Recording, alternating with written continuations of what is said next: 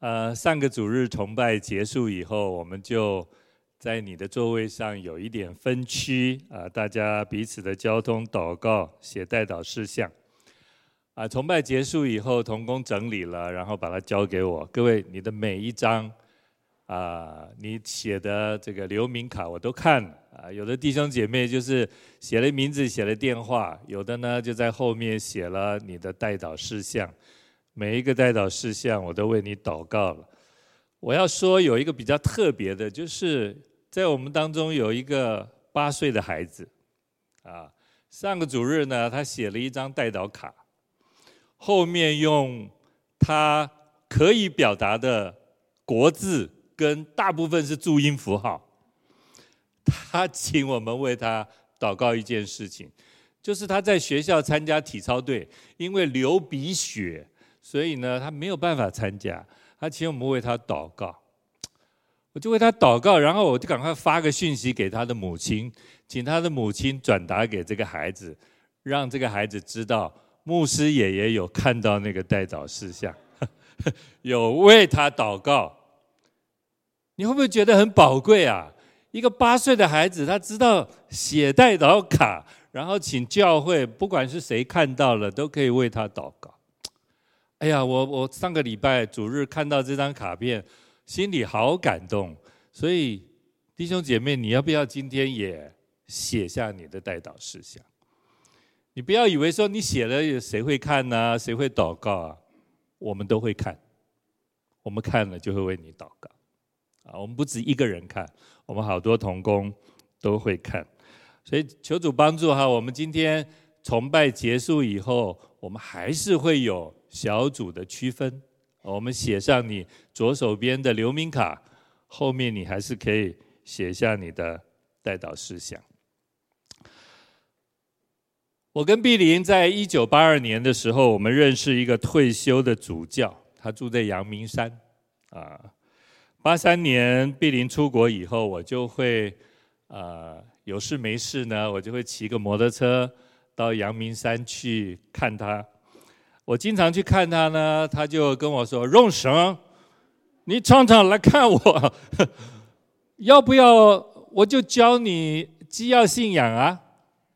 哎，我说好啊，反正我来看你老人家也没别的事嘛。那他就说他要教我基要信仰，我就感谢主他啊，当然不是每个礼拜哈，我们大概是能够一两个月、两三个月，我上山去看他一次。所以那个基要信仰班教了两三年才才才上完这个课。在一九八六年的十二月七号，我受洗，我的母亲碧玲还有我的家人几位家人，就当天参加了我的洗礼的感恩礼拜啊，非常的感谢神。那一天我从来不会忘记，一九八六年十二月七号。弟兄姐妹，你呢？你是怎么来到主面前的？是谁带你来到主面前？当时我觉得，并不是因为我生活或生命或身体上面遇到什么困难，我需要来来到主面前得到什么帮助，不是，而是就是一位老人家，他愿意。把他觉得最宝贵的这个事情告诉我，我听了以后也觉得很宝贵，我就愿意，就是这么单纯的心思意念，就受洗接入接受了主。你来到主面前，也是因为这样单纯的心思，还是那个时候对你来说，你遇到了许多的困难、挑战、难处，你。特别需要主，以致你来到教会，你来到神的面前。马丁路德很长一段时间，他认为上帝是非常严厉的，所以他每天不断的在认罪祷告。严厉的上帝这样的认识，跟他每天不断的认罪祷告，成为他属灵上非常大的重担。生怕有一件事情他没有认到，没有认罪到，而上帝的愤怒会刑罚他。弟兄姐妹，你呢？你认识的上帝是怎么样一位上帝呢？今天的经文，我们似乎看到两件事情：两个人来到上帝的面前，非常美的见证。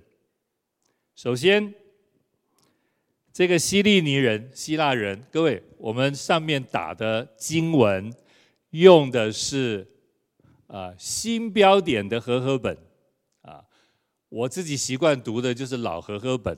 你要读新标点的和合本，你发现很多翻译改了，用字改了，不过没关系哈。如果你还是习惯读老和合本，你就读老和合本吧啊。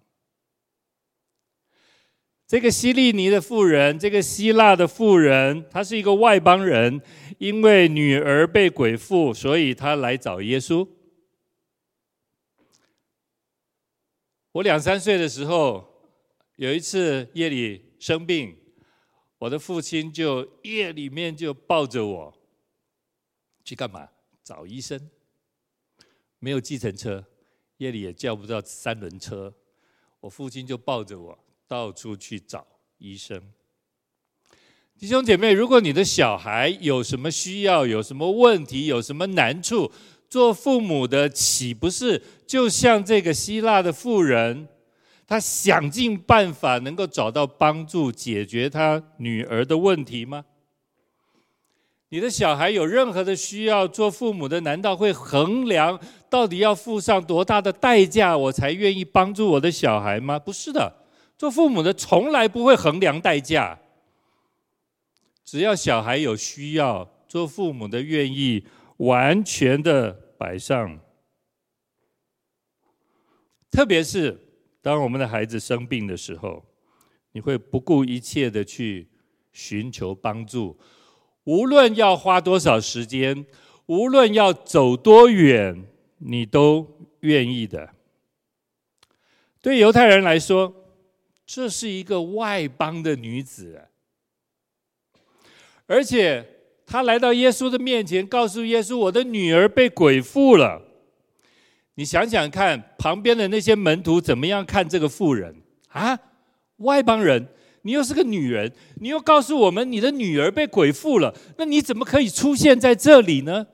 马太福音就告诉我们更清楚，这些门徒要想赶快把这个妇人赶走。对犹太人来说，一个这样的女人出现在一个夫子的面前，这是不寻常的。这个做母亲的来到耶稣基督的面前，他突破了许多礼仪上的，甚或是宗教上的限制。他不顾这些门徒的拦阻，他来到耶稣的面前，非常突兀的，他一下子就跪在耶稣基督的面前，恳求主能够赶出他女儿身上的鬼。弟兄姐妹，你觉不觉得这个母亲非常的勇敢？要付什么代价，她都愿意，只因为她的女儿被鬼附了，她来找耶稣解决她的问题，也是。她女儿身上的问题，圣经说，这个妈妈就跪在耶稣的面前恳求。哦，很多细心的解经学家就发现，哦，这个恳求原来用的是现在式，现在时态的意思就是这个妈妈一直在耶稣面前祷告。这些门徒拦阻他，叫他不要说了，甚至想请他走。这个妈妈完全听不进去。如果你是这个妈妈，你会走吗？你不会走的，人家赶你，你也不会走，因为你知道只有耶稣能够成为你的帮助。耶稣，圣经告诉我们，耶稣到了推罗西顿，我还是习惯用旧和合本，来到推罗西顿，这是在现在的叙利亚的境内啊。啊，如果你细心一点，你会发现耶稣其实不太去国外的。这是圣经福音书里面唯一记载一次耶稣出国的记录，唯一一次哦。他到了这个城推罗这个城市，然后这个女妇人就来找他。你看到整个圣经的记载，他把这个孩子身上的鬼赶出去以后，耶稣就离开了，然后耶稣又回国了。你如果今天有一次出国的行程，难道就是为这一件事，就为这一个人吗？我们多半不会。但是你发现耶稣这唯一一次的出国记录，似乎就为了这个妇人，为了他的女儿。耶稣做完这件事，他又回到加利利海的附近。耶稣对这个妇人说了一句话，他说：“让儿女们先吃饱，不好拿儿女的饼丢给狗吃。”弟兄姐妹，确实，我们读圣经的时候，你会发现有一些经文是不容易让我们理解的，甚或还会让我们产生误解。耶稣有的时候会称他的母亲说：“哎，妇人。”好，我们都知道，在我们华人文化里面。一个儿子称呼妈妈妇人，马上啪啪两个嘴巴就上去了。你说什么？但是更让我们不解的是，在迦拿的婚宴里面，耶稣会跟妈妈说：“我与你有什么相干？”弟兄姐妹，如果我们不了解当时的文化，我们不了解耶稣说话的立场、身份，那个神人的差别。你真的会被耶稣说话绊倒，因为你不不理解他到底在表达什么，为什么会用这样的态度？耶稣在这里说的儿女是指犹太人，狗当然就是指外邦人。耶稣说的那个饼，你可以理解为福音，你可以理解为上帝的恩典，但是比喻就不要太过度的去引申。我们大概理解，抓到那个重点就好。过去很多人想要为耶稣说这个话去解围，认为耶稣说的太难听，会绊倒人，所以有人想要为耶稣解围，说耶稣说的狗是家里养的非常可爱的狗。我们现在可以感受到嘛，哈。你家里的那只宠物狗就像你的家人，所以圣经学者就说：“哎，那个狗不是外面的狗哦，是家里的狗，就像我们的家人一样，好像我们一个家庭的成员，不是外面的野狗。”耶稣说这句话没有对外邦人有任何不敬的意思，这样的解经好像是为耶稣打了圆场，但是出发点好，可能。帮了倒忙，可能没有把耶稣真正要强烈表达的那个意思给表达出来。今天在动物保护法的规范下，你可以不爱人，但是你一定要爱狗；你可以对人不善，但是你不可以对狗不好。现在的狗是宠物，养在屋子里。以前的狗，或者现在有一些狗，可能没有这么没有这么好福气的狗，看家护院的，他们是养在外面的，养在户外的，不可以进屋子。现在的狗吃的食物非常的好，我说五星级可能也不过分。但是以前的狗是随便吃的。家里有什么剩菜剩饭，或者有什么碎肉骨头，通通丢给狗吃。对养狗这件事情来说，不需要花太多的时间。现在的狗，你要给它洗澡、按摩，甚至三温暖。过一段时间，你还要去帮它美容。以前的狗从来不洗澡的，你相信吗？把狗抓来，用水龙头冲一冲就好了。甚或是下雨天，就是为狗洗澡。你不能用现在对于狗的认识、理解、了解以前人对狗的观念。狗其实是非常肮脏的一个动物，你可以体会吗？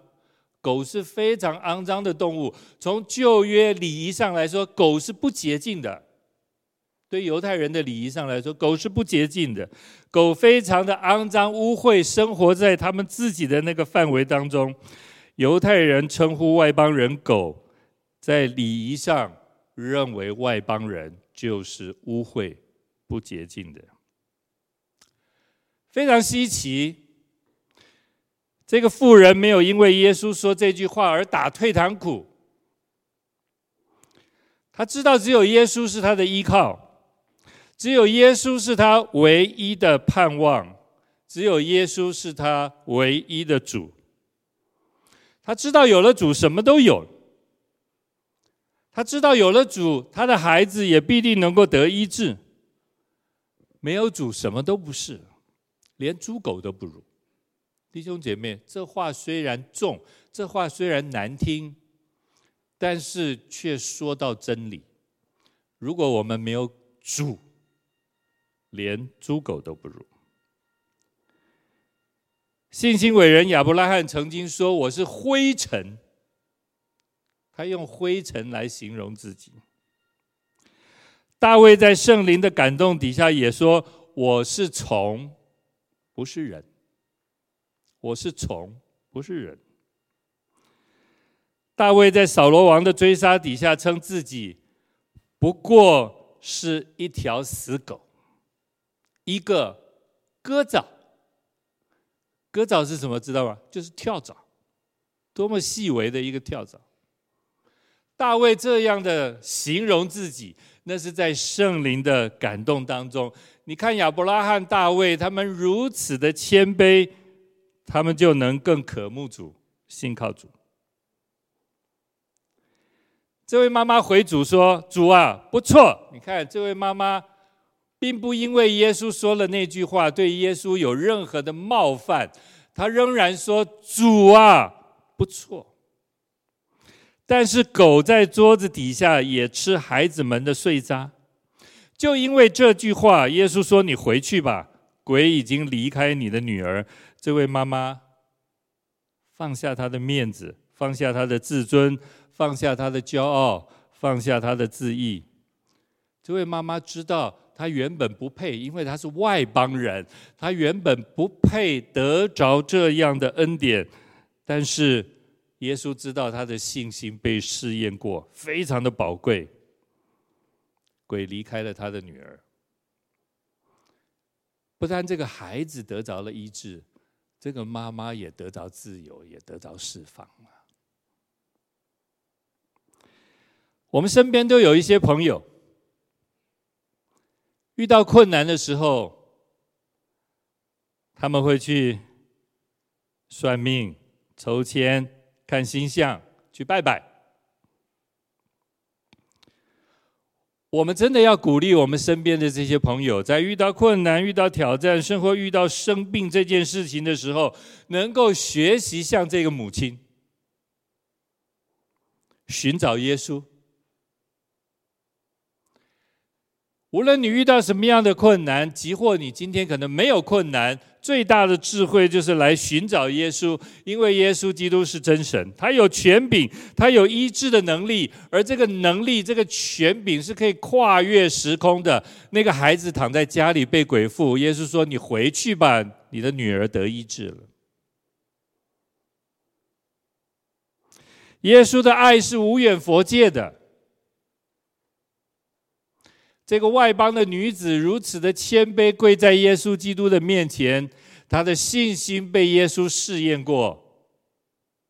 耶稣的爱丰丰富富的赏给这个外邦的女子。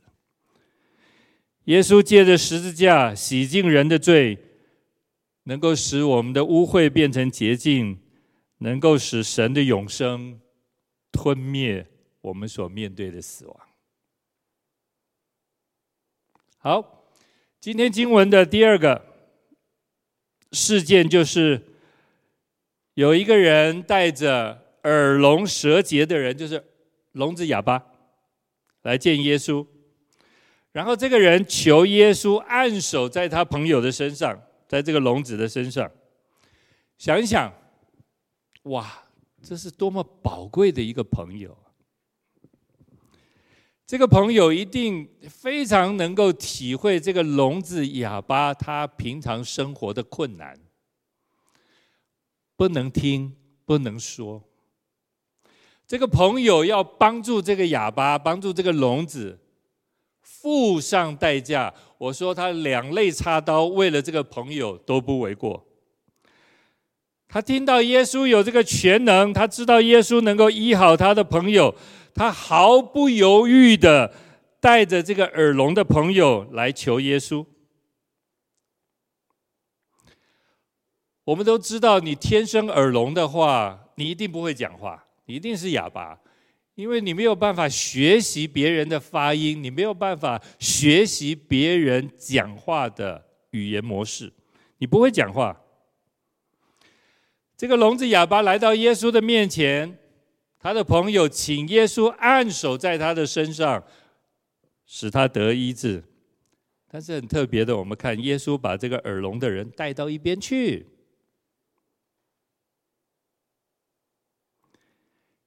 我说耶稣这一次的门诊非常的特别。啊，有什么特别呢？你看耶稣怎么做？圣经说，耶稣用他的手指。探入那个耳聋人的耳朵里面，然后呢，做了一件又更让我们觉得很不卫生，甚至有点恶心的事情。啊，耶稣就，哎，舌头伸出来。弟兄姐妹，你今天如果去三军总医院碰到一个这样的医生，你不是回来马上就投诉了吗？说我今天碰到一个医生，居然用这种方式要医我，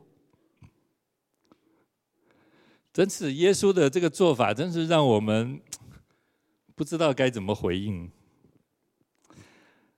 我写到这的时候，就想到亚兰王的元帅乃曼，他得了大麻风，对不对？各位记得吗？在旧约的时候，亚兰王是在以色列的北边，哈，亚兰啊，这个元帅。非常高的地位，很尊贵的一个人，他得了大麻风，然后有一个小卑女就说啊，可以到以色列去求医治，然后他就去了，带了很多的金银财宝，就去了以色列找以色列王，说我来这里求医治的。以色列王就生气，怎么跑到我这里来得求什么医治？然后就说哎，可以去找以利，找以利亚、以利沙，啊。然后乃曼就带着仆人去找了以丽莎。以丽莎差遣他的仆人就跟乃曼说：“你去到约旦河中沐浴七回，你的肉就必复原而得洁净。我来这里得医治的，你告诉我说，哎，你到那个河里面去洗七次澡就好了。”这个方法跟耶稣那个耳朵手伸到耳朵里吐口水要医治人不分高下。乃曼的反应呢？我觉得太正常了。乃曼的反应非常正常，勃然大怒。我来求医治的，你居然告诉我这种方法，勃然大怒，转头就走。乃曼觉得我这么一个身份尊贵的人。已经，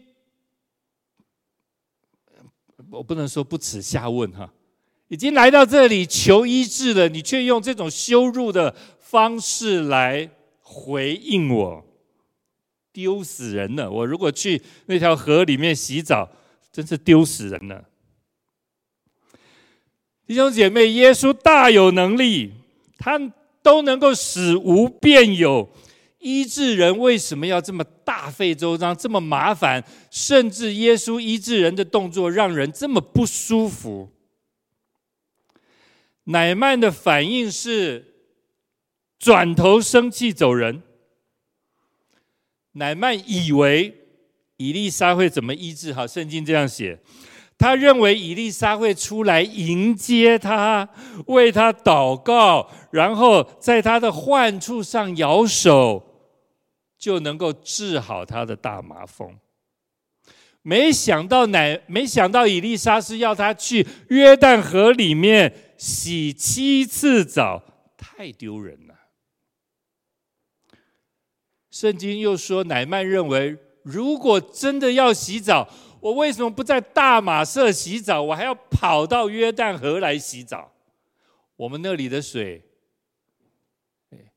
最高品质的碳酸泉的矿泉水，我干嘛要大老远的跑到约旦河？我们那里的水比这里的水还要好啊！这位戴着耳聋的朋友来找耶稣的人，心里有没有想法？有想法的。他跟耶稣说：“请你按手在耳聋的人身上，他就必得医治。”弟兄姐妹，你来到耶稣的面前，你有没有想法？你有没有想法？你有没有期待耶稣照你的想法来回应？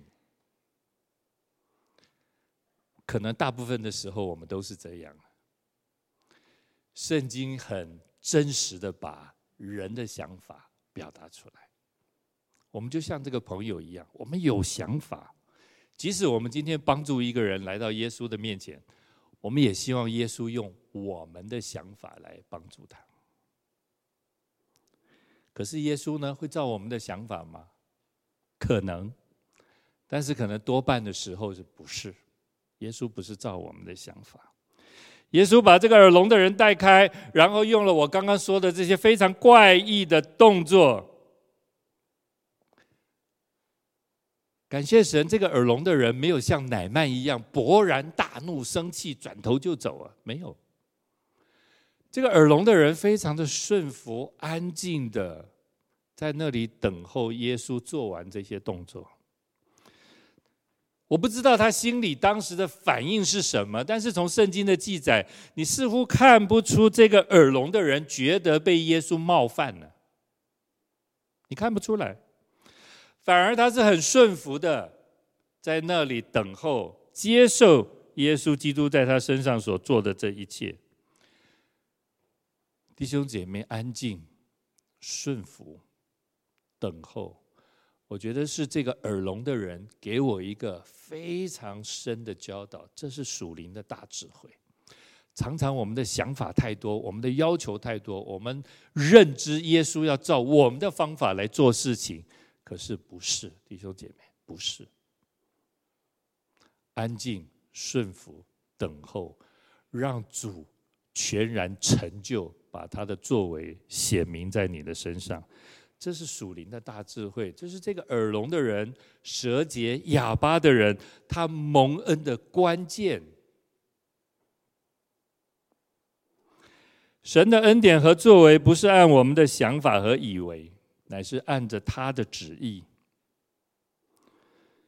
你我，我们都要相信耶稣基督绝对不会做错事，他也绝对不会。多做一件事，他更不会少做一件事，不会，他做的都是恰到好处。我们这样的说，我们这样说，不是要你我都弱智化，不是，不要我们去分辨，不要我们用智慧，不是，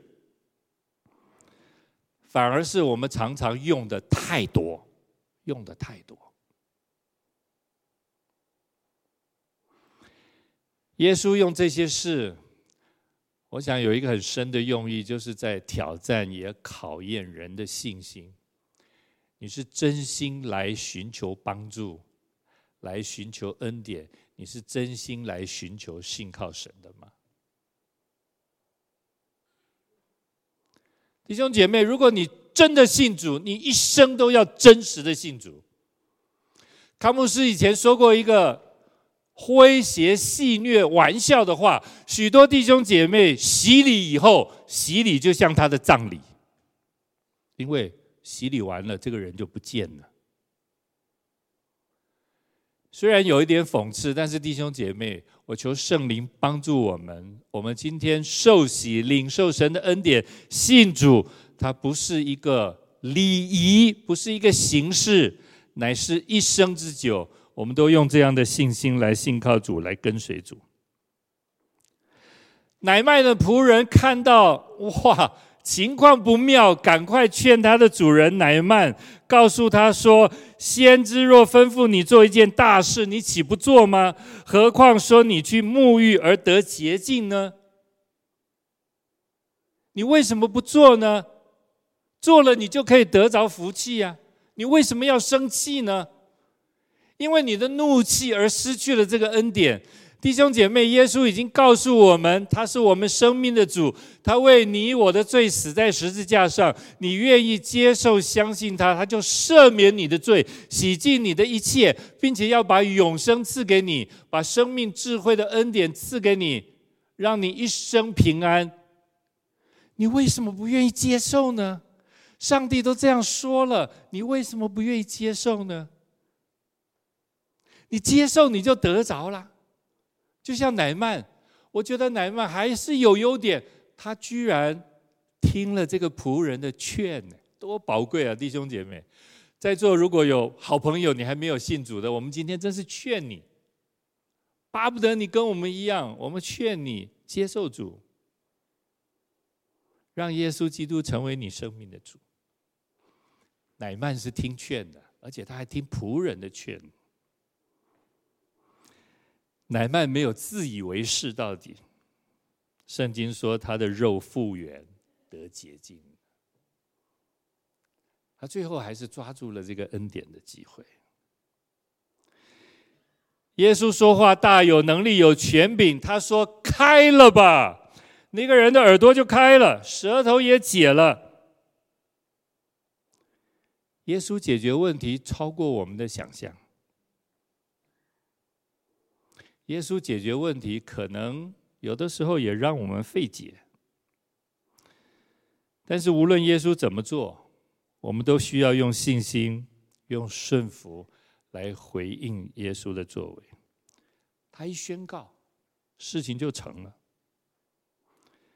那些看到聋子听见、哑巴说话的人，其他的人看到耶稣所施行的这个非常奇妙医治的大能。其他的人都稀奇耶稣的作为，然后他们有一个共通的一个认知，就是耶稣所做的事都好。哇，弟兄姐妹，好宝贵的一个领受啊！耶稣所做的事都好。在你生命的过往当中，你真的认为耶稣所做的事都好吗？是，这些人是这样认知的，巴不得不是在一件事情上这样认知，而是在我们一生的当中，我们都能够因信心而相信耶稣所做的事都好。我们至始至终都要认定耶稣所做的事都好。从这两件事，我想我们可以归纳一下。到底这两件事给我们什么样属灵的教导？我想有三方面给我们属灵的教导。第一，我们需要有人为我们祷告，我们需要有人带我们来到耶稣基督的面前。弟兄姐妹，谁带你来认识主的？谁把福音传给你的？上帝似乎总是借着我们身边的，好像一个天使，成为我们在属灵上的祝福和帮助。小女孩被鬼附了，她的母亲来到耶稣基督的面前，跪着持续的祷告。这个耳聋舌结的人是他的朋友，把他带到耶稣基督的面前，求耶稣按手在他的身上来医治他。无论是这个小女孩，无论是这个耳聋舌结的人，我们想一想，他们都没有能力主动的来到耶稣基督的面前。这个耳聋的人完全听不到别人怎么样诉说神的大能，听不到，他也无法表达他到底遇到什么样的困难，他无法表达。那个小女孩就在家里被鬼附，她可能连出门都有困难。他们都因着身体的软弱被限制住了，自己没有办法来到耶稣基督的面前。他们需要靠身边的人、关心他们的人、爱他们的人，带他们来到耶稣基督的面前，向耶稣祷告。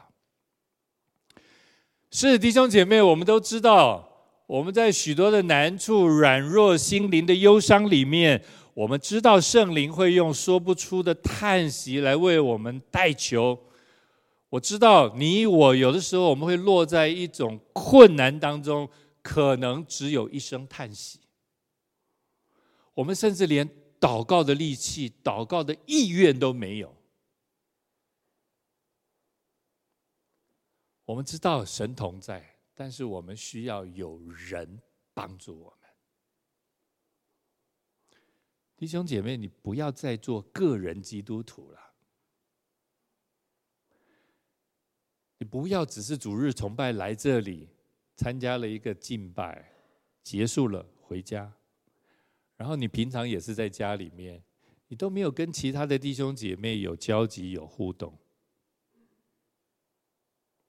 别人有什么需要，你不知道；你有什么困难，别人也不知道。你看到这两个例子，他们都不能来到耶稣的面前，他们都需要靠别人。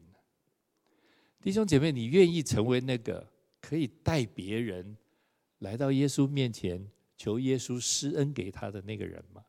你看这个人多重要！我知道你们都愿意。但是有的时候你要跨出那一步，要跨出那一步，不要再做个人的基督徒。上帝建立教会，就是要让我们在群体当中成为彼此的祝福。过去可能是别人把我们带来主的面前，而今天你要成为一个可以继续把别人带到主面前的人。让这个人在主的面前真实得着主的帮助。等一下，我们分区祷告，填写代祷事项的时候，你就可以安心的把它写下来。你不要担心说：“哦，你把你的事写下来，万一被传出去怎么办？”啊，弟兄姐妹，你放心，我们只会为你祷告，我们绝对不传舌，我们绝对不传舌。如果我们今天要把你的事情也让其他的弟兄姐妹知道，为你一起祷告，我们一定会征求你的同意。我们不会在不征求你的同意之下就把你的事情公告出来。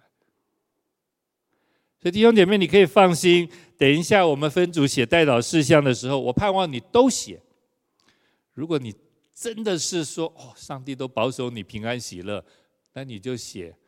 神赐给我的恩典，我很平安，很喜乐，感谢上帝。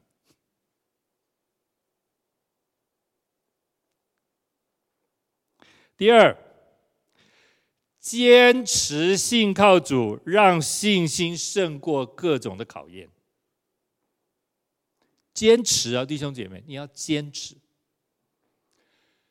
耶稣是真神，我们信的上帝，圣父、圣子、圣灵的独一的真神。不虚假，任何时间他都是你的主。这位希腊妇人，还有这个耳聋舌结的人，甚或是把这个耳聋舌结的人带到耶稣基督面前的这个朋友，我想在这个见证里面，你都可以感受到他们的信心是经过试验、经过考验。如果这个耳聋的人就像乃曼一样勃然大怒的就离开，他就错失了上帝在他身上医治和施恩的恩典。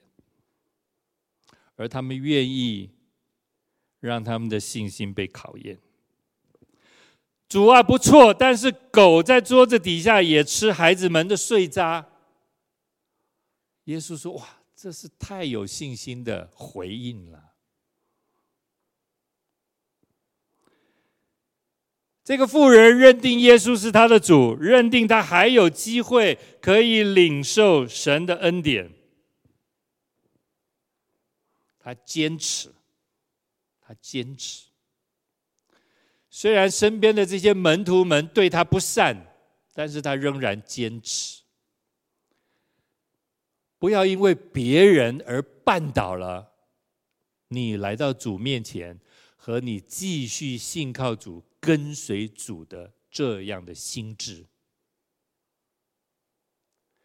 有一天，我看到一个弟兄在他的脸书上写了一句话：“因人，我来到教会，来到主的面前；因人，我现在不聚会，不去教会。”弟兄姐妹，我看他写这句话，我的心里好难过，好难过。怎么会？我们今天来教会是因人，当然我们知道人的因素很大。但是如果今天我们来教会只因为人，有一天你一定会因为人而离开教会，一定。谢牧师敢跟你保证。但是，如果你今天来教会是因神、因基督，你永远不会离开教会。谢牧师也敢跟你保证。你知道那个差别吗？这个母亲来到耶稣基督的面前，虽然身边有很多拦阻的人，但是她不因人而离开耶稣，不因人而离开耶稣。他持续的在那里向耶稣祷告。耶稣把耳聋舌结的人带离众人，然后用这些奇怪的动作来医治他。这个病人也因着信心而接受考验。耶稣这些举动确实会让我们不安，让我们怀疑。但是只要信，不要怕，弟兄姐妹，真的。很多事情我们无法理解，也超乎我们的理解。我们只能说，求神给我们信心，不要疑惑，就必得着；不要疑惑，就必得着。我再讲一个见证例子。那个管会堂有一个管会堂的人，这个人叫雅鲁，他的女儿生重病了。然后，这个管会堂的人知道耶稣有能力、有权柄，可以医治他的女儿。这个雅鲁就赶快跑去找耶稣，请耶稣跟他一起回家去医治他的女儿。可是走在回家的半路上，家里就有人跑来说：“不用去了，女儿已经死了。”那雅鲁到底是什么心情呢？本来要请耶稣回去医医治我的女儿，走到半路，女儿死了。耶稣就跟雅鲁说：“不要怕，只要信，你的女儿就必得救。”女儿已经死了，在人来看，那已经不可能的事情。但是耶稣跟雅鲁说：“不要怕，只要信，你的女儿。”就必得救，弟兄姐妹，这种信心真是需要考验的。这种信心不是一次、一时、一天，而是你需要长时间的在主的面前。信心确实是我们领受上帝恩典的器皿，无论是我们自己的。无论是我们身边的朋友有信心把我们带到主的面前，这些信心都非常非常的宝贵，非常的宝贵。求上帝帮助我们把这样的朋友放在我们身边，求上帝也帮助你，让你可以成为其他人这样的朋友。第三，顺服主所做的。因为他一切所做的事都好，顺服耶稣所做的，因为他一切所做的事都好。信心的一个非常重要的表现表达就是顺服。做妻子的圣经说：“你们要顺服自己的上丈夫。”那不是只是在谈顺服这件事情而已，乃是谈信心，谈你对上帝、对耶稣的信心。而那个信心反映在你的家庭、婚姻、生活、夫妻的关系里面。希腊的妇人和这个耳耳聋舌结的人，他们都显出了顺服的生命态度。虽然从客观的环境来看，对他们都非常的不利，但是他们却在信心里坚持顺服主，顺服耶稣所说的，顺服耶稣所做的。我常常对我自己说：“耶稣爱我。”弟兄姐妹，你信吗？你要常常提醒自己：“耶稣爱我，耶稣爱你自己。”弟兄姐妹，我也要对你说：“耶稣爱你，耶稣爱你到愿意为你死在十字架上。耶稣爱我，愿意为我死在十字架上。”耶稣爱我，愿意把永生赏赐给我。耶稣爱我，愿意为我舍了一切，把最好的赏赐给我。耶稣都这样爱我，他还有什么要保留下来不赏赐给我的呢？耶稣为我所做的，有什么不是为我的好处呢？他一切所做的都美好、甚好、极好。弟兄姐妹，耶稣在你身上所做的极好、极好。感谢神，透过这两个被医治的见证，让我们在许多属灵的功课上面能够学习。盼望今天的信息继续的对我。也对每一位弟兄姐妹带来生命的恩典和益处。我们一起祷告，感谢主，为这两段圣经的记载，我们感恩，求圣灵把你的话继续放在我们的里面，在信心的这条跟随耶稣的道路上，使我们能够靠着主坚定、坚持。也知道耶稣在我们身上一切所做的都甚为美好，感谢你，我们是这么宝贵，在耶稣的眼中，耶稣用了最大的代价把我们买赎，而今天我们这些蒙恩的人也愿意回应主，甚或愿意成为别人身边的朋友，带他们来到主的面前，我们献上感谢。奉耶稣基督的名祷告，阿门。